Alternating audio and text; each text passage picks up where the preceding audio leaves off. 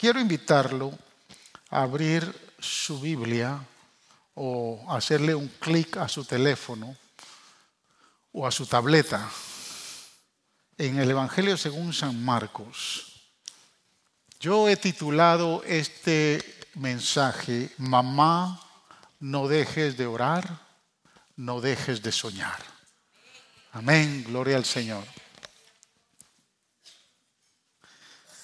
Y quiero tomar como base esa escritura, ese pasaje tan maravilloso, que cuando usted le pone atención a los detalles del pasaje de la Biblia que vamos a leer, eh, es impresionante cómo el Señor, eh, en medio de tantas actividades, en medio de tantas ocupaciones, lo más importante para Él era suplir la necesidad del corazón del ser humano. Y aquí, aunque Él anda buscando un lugar para descansar, Él eh, hace caso omiso a, a su cansancio y decide entonces atender una gran necesidad. Marcos 7, versos del 24 al 30, dice, Jesús partió de ahí y fue a la región de Tiro entró en una casa y no quería que nadie lo supiera. Quiero decirle algo, Tiro no es una ciudad de Israel, hasta el día de hoy nunca lo ha sido. Eh, tal vez en el tiempo de la conquista de Israel se conquistaron ciertas partes, pero Tiro ya en ese momento era una ciudad totalmente fuera de las fronteras de Israel. Tiro y Sidón pertenecían a las áreas de Fenicia y lo que hoy eh, está muy al norte de Israel. Entonces Jesús decide ir a Tiro entró en una casa y no quería que nadie lo supiera, pero no pudo pasar por inadvertido. De hecho, muy pronto se enteró de su llegada una mujer que tenía una niña poseída por un espíritu maligno. Así que se fue y se arrojó a sus pies. Esta mujer era extranjera, Fenicia de nacimiento, y le rogaba que expulsara al demonio que tenía su hija. Deja que primero se sacien los hijos, replicó Jesús, porque no está bien quitarles el pan a los hijos y echárselos a los perros. Wow. Sí, Señor, respondió la mujer, pero hasta los perros comen debajo de la mesa las migajas que dejan los hijos. Jesús le dijo, por haberme respondido así, ¿cómo usted le responde al Señor? ¿Cómo usted le responde, amada hermana? Jesús le dijo a esta mujer, por haberme respondido así, dice el Señor, puedes irte tranquila, el demonio ha salido de tu hija. Gloria al Señor. Aleluya. Y cuando ella llegó a casa, encontró a la niña acostada en la cama. El demonio ya había salido de ella. Gracias, Padre. Gracias por darnos el privilegio de compartir tu palabra.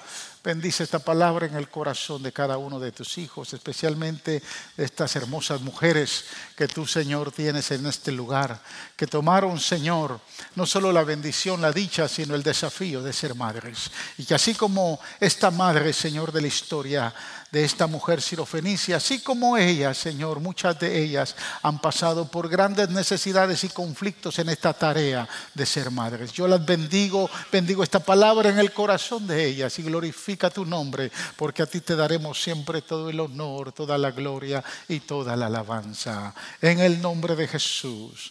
Amén y amén. Gloria al Señor. Amén. Tome asiento. Amén. Gloria al Señor. Creo que ninguna de ustedes cambiaría tampoco el dejar de ser madres. Creo que lo que ustedes están haciendo y seguirán haciendo es algo muy maravilloso. Y cada uno de sus hijos, aunque tal vez usted no lo crea, lo han apreciado, lo han valorado, eh, lo han atesorado en el corazón. Eh, y usted es esa mujer, usted es mamá.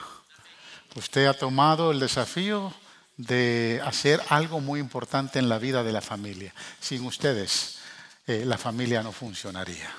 Así que les agradecemos por ser madres, amén, por ese maravilloso trabajo que hacen todos los días, mañana, tarde y noche, continuamente.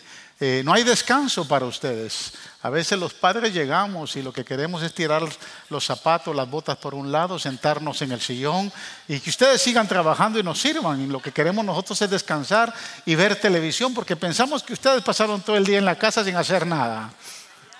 Esa mentalidad creo que eh, la rompimos el viernes, el primer viernes que tuvimos acá cuando se habló mucho de, de este tema, pero lo cierto es que realmente aquí en Faro de Luz hay mujeres que Dios las seguirá usando en esta hermosa labor. Amén. Felicidades, amadas hermanas. Fíjese que la Biblia no nos dice a nosotros ni la edad que tenía esta niña que desafortunadamente había quedado endemoniada, había sido eh, apoderada por un demonio, por un espíritu inmundo. Tampoco menciona su nombre y no menciona el nombre de la mujer, solo dice que era una mujer sirofenicia.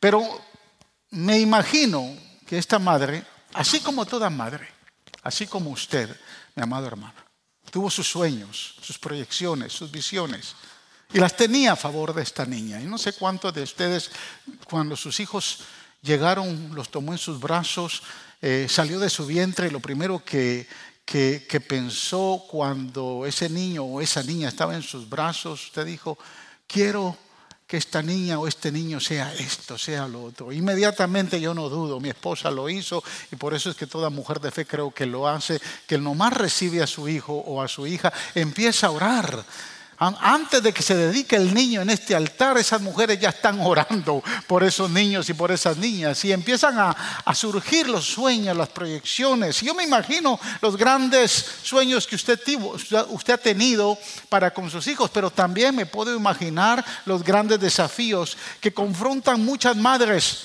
al ver a sus hijos enfermos, discapacitados imposibilitados de cumplir los sueños de cada una de ustedes. Otras sufren ver a sus hijos en los vicios del alcohol o en las drogas, o tal vez simplemente tener un hijo conflictivo y rebelde, eh, que ya eso es un serio problema.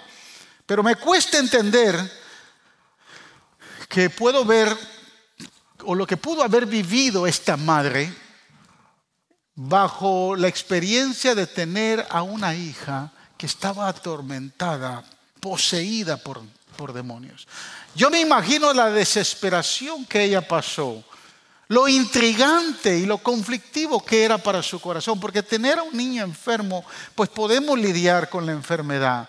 De, de, alguna manera lo llevamos al médico, se le da un tratamiento, o de cualquier forma con otros problemas son como más tratables, pero tener una hija o tener un hijo poseído con un demonio es algo mucho más serio. Es algo que de, momento se, se, va fuera del control. Es algo que yo sé que tal vez usted nunca lo ha deseado, ni tampoco el Señor lo va a permitir. Pero hay mujeres como esta que estaban sufriendo esa experiencia. Por eso es que cuando nos acercamos al pasaje que acabamos de leer, vemos cuatro actitudes en esta mujer que le favorecieron para ver su sueño realidad, para ver su oración contestada. ¿Cuántas creen que todavía Dios contesta oraciones? ¿Cuántas creen que aunque sus sueños se hayan tronchado, en cualquier momento, en el plan perfecto de Dios, Dios le va a contestar esa oración? Y entonces empezamos a ver cuatro actitudes maravillosas de esta, de esta mujer. Diga conmigo, número uno, diga conmigo sumisión sumisión. Para que su oración, hermanos, sea victoriosa, requiere de sumisión. La sumisión es el reconocimiento de algo, del señorío de algo o de alguien que va a gobernar nuestra vida, que va a gobernar todo el entorno de nuestro, de de nuestro ser. Esta mujer reconoció a Jesús como Señor. El verso 28 dice, sí Señor, respondió la mujer. Es decir, en esta mujer estaba la convicción de que Jesús era el Señor. la palabra que se usa acá para Señor en el griego es la palabra Kyrios, que significa Señor, gobernador de mi vida. La frase Señor implica un reconocimiento del poder sobrenatural que esta mujer miraba en Jesús, un reconocimiento implícito de la autoridad que tenía Jesús para hacer milagros, del poder que tenía Jesús para realizar maravillas. De otra manera, esta mujer nunca se hubiera acercado a Jesús. Reconocer el señorío de Cristo, amadas hermanas, en nuestra vida implica que Él va a, enseñorear, gobernar todo lo que está a mi alrededor. Él va a gobernar mi familia, Él va a gobernar mi matrimonio, Él va a gobernar mis hijos, Él va a gobernar todo lo que yo le he puesto eh, delante de Él. Él va a gobernar mis sentimientos y mis emociones, Él va a gobernar todos mis pensamientos, mis propósitos, mis proyecciones, que aunque de momento esos sueños se, vieron, se, vieron trunchados de manera... Eh, maravillosa dentro de la providencia de Dios, Dios decide que en su momento va a responder. De momento, hermana, usted soñó con ser una empresaria, o tal vez una abogada, una enfermera, o tal vez soñó ser una gran predicadora y nunca lo logró y se le troncharon sus sueños porque de momento vio que había un muchacho en su vientre. Para algunas pensaron que fue equivocación y le dijeron, al esposo parece que el método no funcionó. Otras lo empezaron a desear desde que se casaron. Yo no sé cuál fue la razón por la cual, pero en ese momento usted se enteró, de momento fue a la farmacia, tomó una prueba y dijo, vamos a ver qué dice esta prueba. Y se tornó la, barrita esa en otro color y usted empezó a temblar y usted dijo, ¿y ahora qué hago? Hay que ir con el doctor a que lo compruebe, a que afirme que estoy embarazada. ¿Cuántas pasaron por esa experiencia? Y eso lo llevó a amamantar, a desvelarse, a cambiar pañales, a dar pecho, a ir al médico, a dormir, a dormir menos, a aguantar berrinches. Y con el tiempo la tarea aumentó porque empezó a preparar lunch, llevarlos a la escuela, hablar con los maestros, hacer tarea con ellos. Y a medida que fueron creciendo, usted empezó a, tratar con el carácter de esos muchachos. Tal vez de momento esas malas respuestas que usted nunca pensó que iba a recibir de parte de ellos. No obstante, en medio de responder a tantas necesidades de ustedes de ser madre, usted entendió que todos los propósitos de Dios, aunque de momento usted los ha visto que se han quedado a un, lado, su vida depende del Señor Jesús. Su sumisión ha sido importante para esta gran tarea, para que usted entienda que sometida bajo el gobierno de Cristo, Dios a su debido tiempo va a responder su oración, va a contestar ese milagro y cosas maravillosas van a, van a pasar. Cualquiera que sea su oración hoy a favor de sus hijos, déjeme decirle que a medida que usted se someta más al Señor, a esa medida usted va a ver la respuesta de Dios para cada uno de sus hijos. Gloria al Señor. Número dos, diga conmigo humillación. Para que su oración sea victoriosa se requiere de una maravillosa humillación delante de la presencia de Dios. La mujer reconoció su condición. Esta mujer, sirofenicia, era gentil. El verso 26 dice, esta mujer era extranjera, sirofenicia de nacimiento. Es decir, que como mujer gentil, no era judía. Como mujer gentil no tenía derecho ni siquiera acercarse a Jesús. Jesús era un rabino, Jesús era un maestro. Estaba fuera del entorno de las fronteras de Israel. Jesús sabía que no podía acercarse a una mujer y que una mujer no podía acercarse a ella. Sin embargo, cuando ésta se acerca, literalmente dice la palabra del Señor que ella se arrojó a los pies del Maestro. No importa si este hombre que me han hablado, que hace milagros, que sana enfermos, que levanta muertos, que le da vista a los ciegos, que, sana a los sordos, que pone sus manos sobre los leprosos, no importa que no sea sirio, no importa que no sea fenicio, aleluya, aunque sea rabino me voy a acercar y me voy a postrar a los pies de él. Este no es un acto de adoración. Esta mujer no adora al Dios de Israel. Este es un acto de desesperación. Este es un acto de humillación. Este es un acto de quebrantamiento para alcanzar el milagro deseado. Ella entendía que no podía acercarse con exigencias ni con reclamos. Pero su necesidad, amados hermanas, la movió a entender que solo postrada ante el maestro podía encontrar la solución a su problema. Es que solo las madres que se postran, se humillan y se quebrantan ante el Señor son atendidas. Gloria al Señor. Jamás me voy a olvidar las muchas veces que vi a mamá en la madrugada postrada al pie de la cama, clamando, gimiendo, humillada, quebrantada. Jamás me puedo olvidar de eso. Hay un detalle en, las mujeres que se, se esfuerzan, que se quebrantan, que se humillan y se postran. Yo hoy por hoy soy lo que soy. La misericordia y la gracia de Dios cayó sobre mi vida porque hubo una, una mujer que estuvo postrada a los pies del maestro, que clamó, que gimió y que sabía que solo él podía atender las necesidades de sus hijos. Este detalle importante en la historia de esta mujer es que ella acepta el calificativo de ser llamada perra. Es decir, aceptó la condición de ser pecadora. Dice el verso 27 que Jesús le dice, deja que primero se sacien los hijos, replicó Jesús porque no está bien quitarles el pan a los hijos y echárselos a los perros. Wow. ¿Qué hace usted, hermana, si escucha? No a su pastor. Porque si me escucha a mí decirle esa frase, usted abandona la iglesia.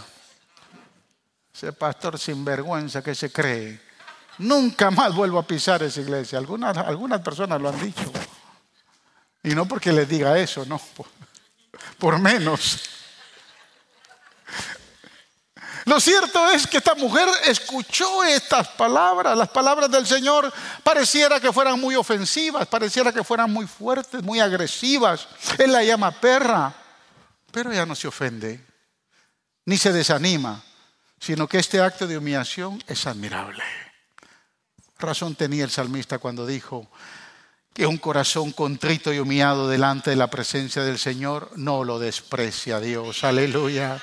Mi amada hermana, no deje de humillarse, no deje de postrarse, no deje de quebrantarse ante la presencia del único Dios soberano del universo que sabe escuchar su oración. Él dice que los ojos de él, de él están abiertos, los oídos están atentos al clamor de la oración de su pueblo, al clamor de aquel que viene quebrantado, humillado y postrado no deje de hacerlo. Sígalo haciendo. Sus planes se van a llevar a cabo. Los propósitos con sus hijos, usted los va a ver realizar. Usted va a ver la obra maravillosa si tan solo se postra, si tan solo se quebranta, si tan solo se humilla. A veces, a veces pensamos que se ha perdido toda la oportunidad. Recuerdo que una de las oraciones que más estaba en el corazón de mi esposa cuando la diagnosticaron ah, que tenía cáncer y que los médicos habían dicho que ya no había mucho tiempo.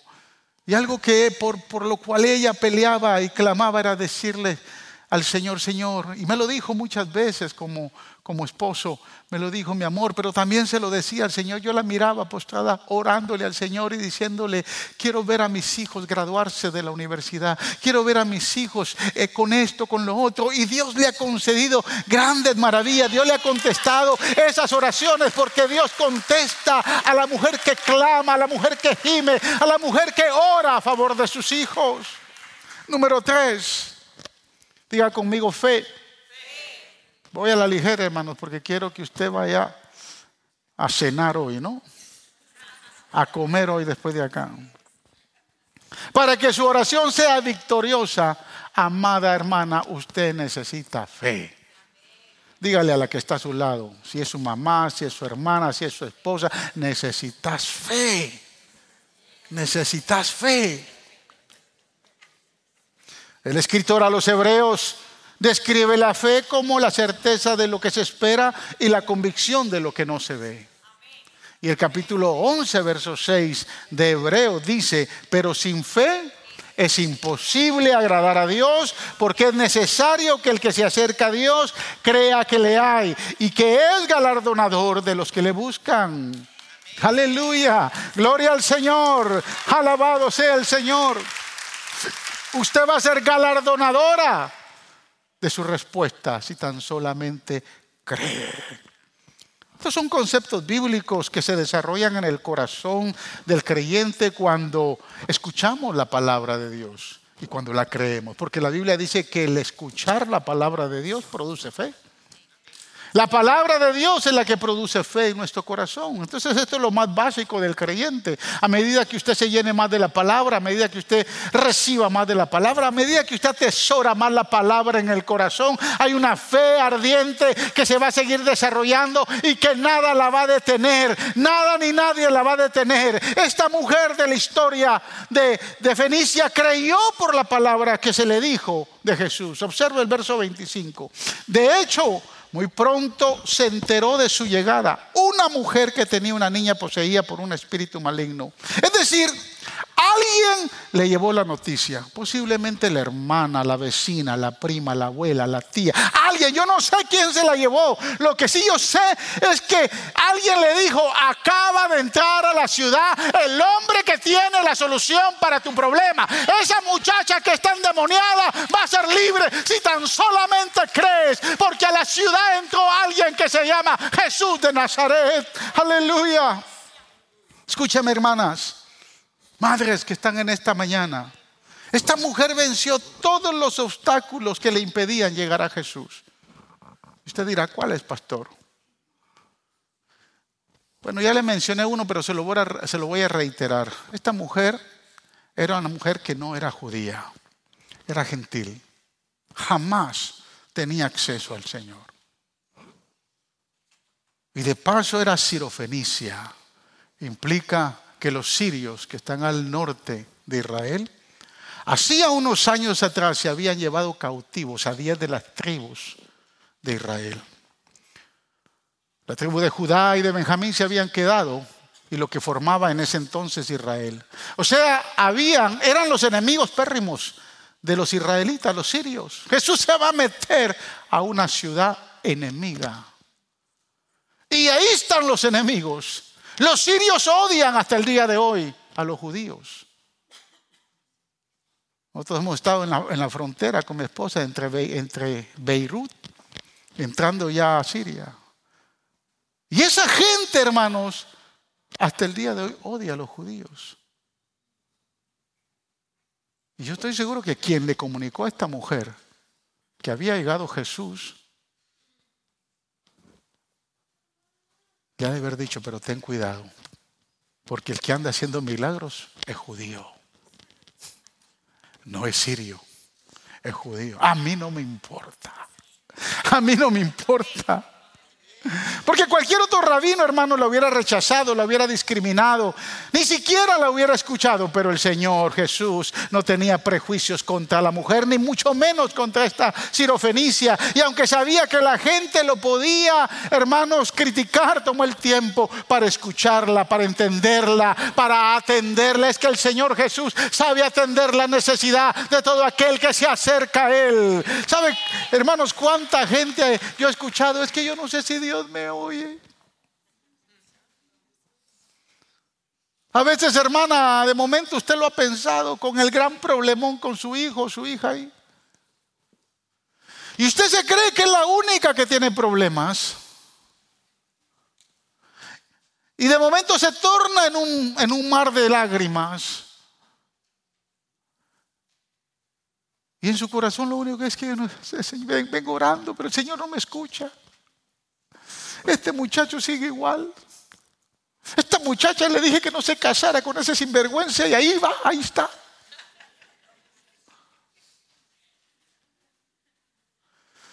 El clamor de una madre al ver a un hijo o una hija enferma o enfermo. Déjame decirle que el Señor ha escuchado su oración. El Señor, aunque usted no lo crea, aunque usted piense que está muy lejos su oración o su respuesta, el Señor ha escuchado su oración. Dígale a la que está a su lado, Dios ha escuchado tu oración. Mi amor, Dios ha escuchado tu oración. Dios ha escuchado tu oración. Créalo, que Dios le va a favorecer Número dos, fíjese, así bien interesante este dato que encontré. Los historiadores, algunos, si, no es por decirlo así, la mayoría de historiadores creen que esta mujer no vivía en Sidón, vivía en Tiro. ¿Qué significa eso? Las dos ciudades eran las dos ciudades marítimas más importantes de todo el área de Fenicia. Pero había un problema. Entre Tiro y Sidón hay 25 millas de distancia, alrededor de 25 millas de distancia. Esta mujer es una mujer pobre, esta mujer no tiene la capacidad para comprar un camello, un caballo, ni siquiera un bote o una lancha para irse en lancha. Esta mujer cuando escuchó, si estaba en tiro, cuando escuchó que Jesús estaba en Sidón, dijo, me voy a levantar, no importa estas 25 mías, me las voy a echar a pie. Lo único que yo quiero es llegar a ese lugar, porque a mí me dijeron que ese hombre sana, a mí me dijeron que este hombre ha calmado tormentas, a mí me dijeron que hubo una muchacha llamada Talita, que Dios la levantó, hubo una muchacha, hija de Jairo, que el Señor la resucitó. Yo sé que este hombre sabe sanar, yo sé que este hombre sabe liberar. No me importa cuántos kilómetros, cuántas millas yo tengo que caminar. Yo voy a encontrar mi respuesta. Eso es fe. No importa lo que usted tenga que esperar. No importa cuántas millas tenga que recorrer. No importa qué tan gravoso sea el problema, no importa qué tan difícil sea la situación, no importa si tal vez su marido en ese momento no le esté escuchando o no le esté apoyando. Quiero decirle, aleluya, que siga caminando, que siga creyendo, que siga pensando, que siga poniendo en su corazón que Jesús le va a resolver su problema. Esta mujer insiste. Porque una cosa es llegar. Y cuando llega, Señor, se postra, se humilla. Y le dice, Señor, mi hija está atormentada por un demonio. Wow. Jesús le dice, no está bien quitarle el pan a los hijos y echárselo a los perros. Ya caminó 25 millas. Pudo haberle tomado un día, dos días, yo no lo sé. Pero ella llegó a donde estaba Jesús. ella le responde, sí Señor, respondió la mujer, pero hasta los perros comen debajo de la mesa de las migajas que dejan los hijos. Fue esa actitud de fe. Fue esa actitud de fe que ella demuestra que impactó el corazón de Jesús. Mire, amada hermana, a Dios no le impacta ¿Cuánto tiempo usted está en oración? No quiere decir que su oración no sea importante, siga orando. A Dios no le impacta si usted continuamente viene a los servicios de la iglesia. Es importante, sígalo haciendo. A Dios no le impacta cuánto dinero usted dé, cuánto usted diezma. Eso es importante, sígalo haciendo. Pero ese acto de fe, esa actitud de fe, esa fe que aunque me digas no tengo derecho, yo sé que voy a alcanzar lo que yo necesito. Que yo sé que aunque el pan no es para mí, yo puedo comer de las migajas. Una migajita, Señor, es suficiente. Si tan solo toco el borde de tu manto, yo sé que tú vas a responder. Impresionante la fe de esta mujer. Eso impactó el corazón. Es que el Señor es impactado no por lo que hacemos, es por lo que creemos. Dios le impacta no lo que hacemos, le impacta, mis amados hermanos, la fe que se desarrolla en nuestro corazón. Aleluya. Número cuatro, y con esto termino. Creo que voy a estar a tiempo. Diga conmigo, persistencia. Usted me va a tener que dar un regalo para el Día de los Padres porque yo le estoy cumpliendo a usted que las prédicas están cortas. Algo no sé, es una broma, ¿no? Para que su oración sea victoriosa, requiere que usted persista. Persista. Insista. No se raje. No tire la toalla. Siga adelante. Manténgase firme. Esta mujer alcanzó su milagro por su persistencia, por su perseverancia. Cuando ella le pide al Señor que le sane su hija, Jesús no le responde favorablemente. La primera respuesta de Jesús, ya se la dije, pero se la voy a volver a mencionar porque Jesús es especialista no para contestar la primera vez. Yo sé que yo creo que si yo hago una encuesta aquí entre todas ustedes o entre todos los que estamos acá, si Dios le ha respondido de primas a primeras, creo que son muy pocos. Pero yo creo que hacemos la encuesta de cuánto tiempo el Señor tardó por responderle. Usted va a levantar la mano y va a decir, Señor, pastor, yo, al Señor me, me respondió a los años. Pasaron muchas cosas hasta que vi el milagro, porque el Señor es especialista, hermanos, no para contestar de manera inmediata. Eso no quiere decir que Él no conteste de manera inmediata. Hay algunos que nos ha contestado de manera inmediata. Hay algunas cosas que yo todavía estoy esperando que el Señor me responda, pero sé que me va a responder, porque Él es fiel a su palabra, Él es fiel a sus promesas, Él es fiel a sus pactos, Él es fiel a sus propósitos. La Biblia, la Biblia dice que los pactos de Dios son inquebrantables, que sus propósitos son de bien y no de mal, de bienestar y no de calamidad. Mis amados hermanos, que sus promesas en Él son sí y para sí, y que su palabra, aunque el cielo y la tierra pasen, su palabra no pasará, dice el Señor. ¿Por qué? Porque ahí está su fidelidad. Entonces no se sorprenda si su respuesta no viene de manera inmediata. Lo que tiene que usted entender es que esa respuesta va a venir a medida que usted persista, que usted permanezca. Verso 27 dice, deja que primero se sacien los hijos, replicó Jesús, porque no está bien quitarles el pan a los hijos y echárselo a los perros. Es decir, este Evangelio no es para ti. Lo que yo predico y lo que yo ministro no fue diseñado para gente como tú. Eso es lo que le está diciendo el Señor. Primero tienen que ser sanos y libres los hijos de Abraham. Y después de que yo termine con ellos, yo voy a empezar con ustedes, si es que hay tiempo. Eso es lo que le está diciendo el Señor. Pero esta mujer no se da por vencida, no se desalienta por las palabras de Jesús, sino que persiste y le dice, yo sé, Señor, que no soy hija de Abraham, yo sé que soy una simple mujer que viajó tantas mías, desesperada por la aflicción de mi hija, y el único que puede hacer el milagro eres tú. Y no me voy a mover de este lugar hasta que vea una respuesta. Aunque me llames perra, aunque me llames lo que me quieras llamar, aunque digas lo que quieras decir, yo no me muevo de aquí hasta cuando yo no vea la respuesta por la cual yo vine, dice el Señor. Ella insistió. Tú eres el único. Solo tú puedes hacer el milagro. Su, su perseverancia, hermanos, permitió ver el milagro de liberación en su hija. Amada hermana, persista, insista,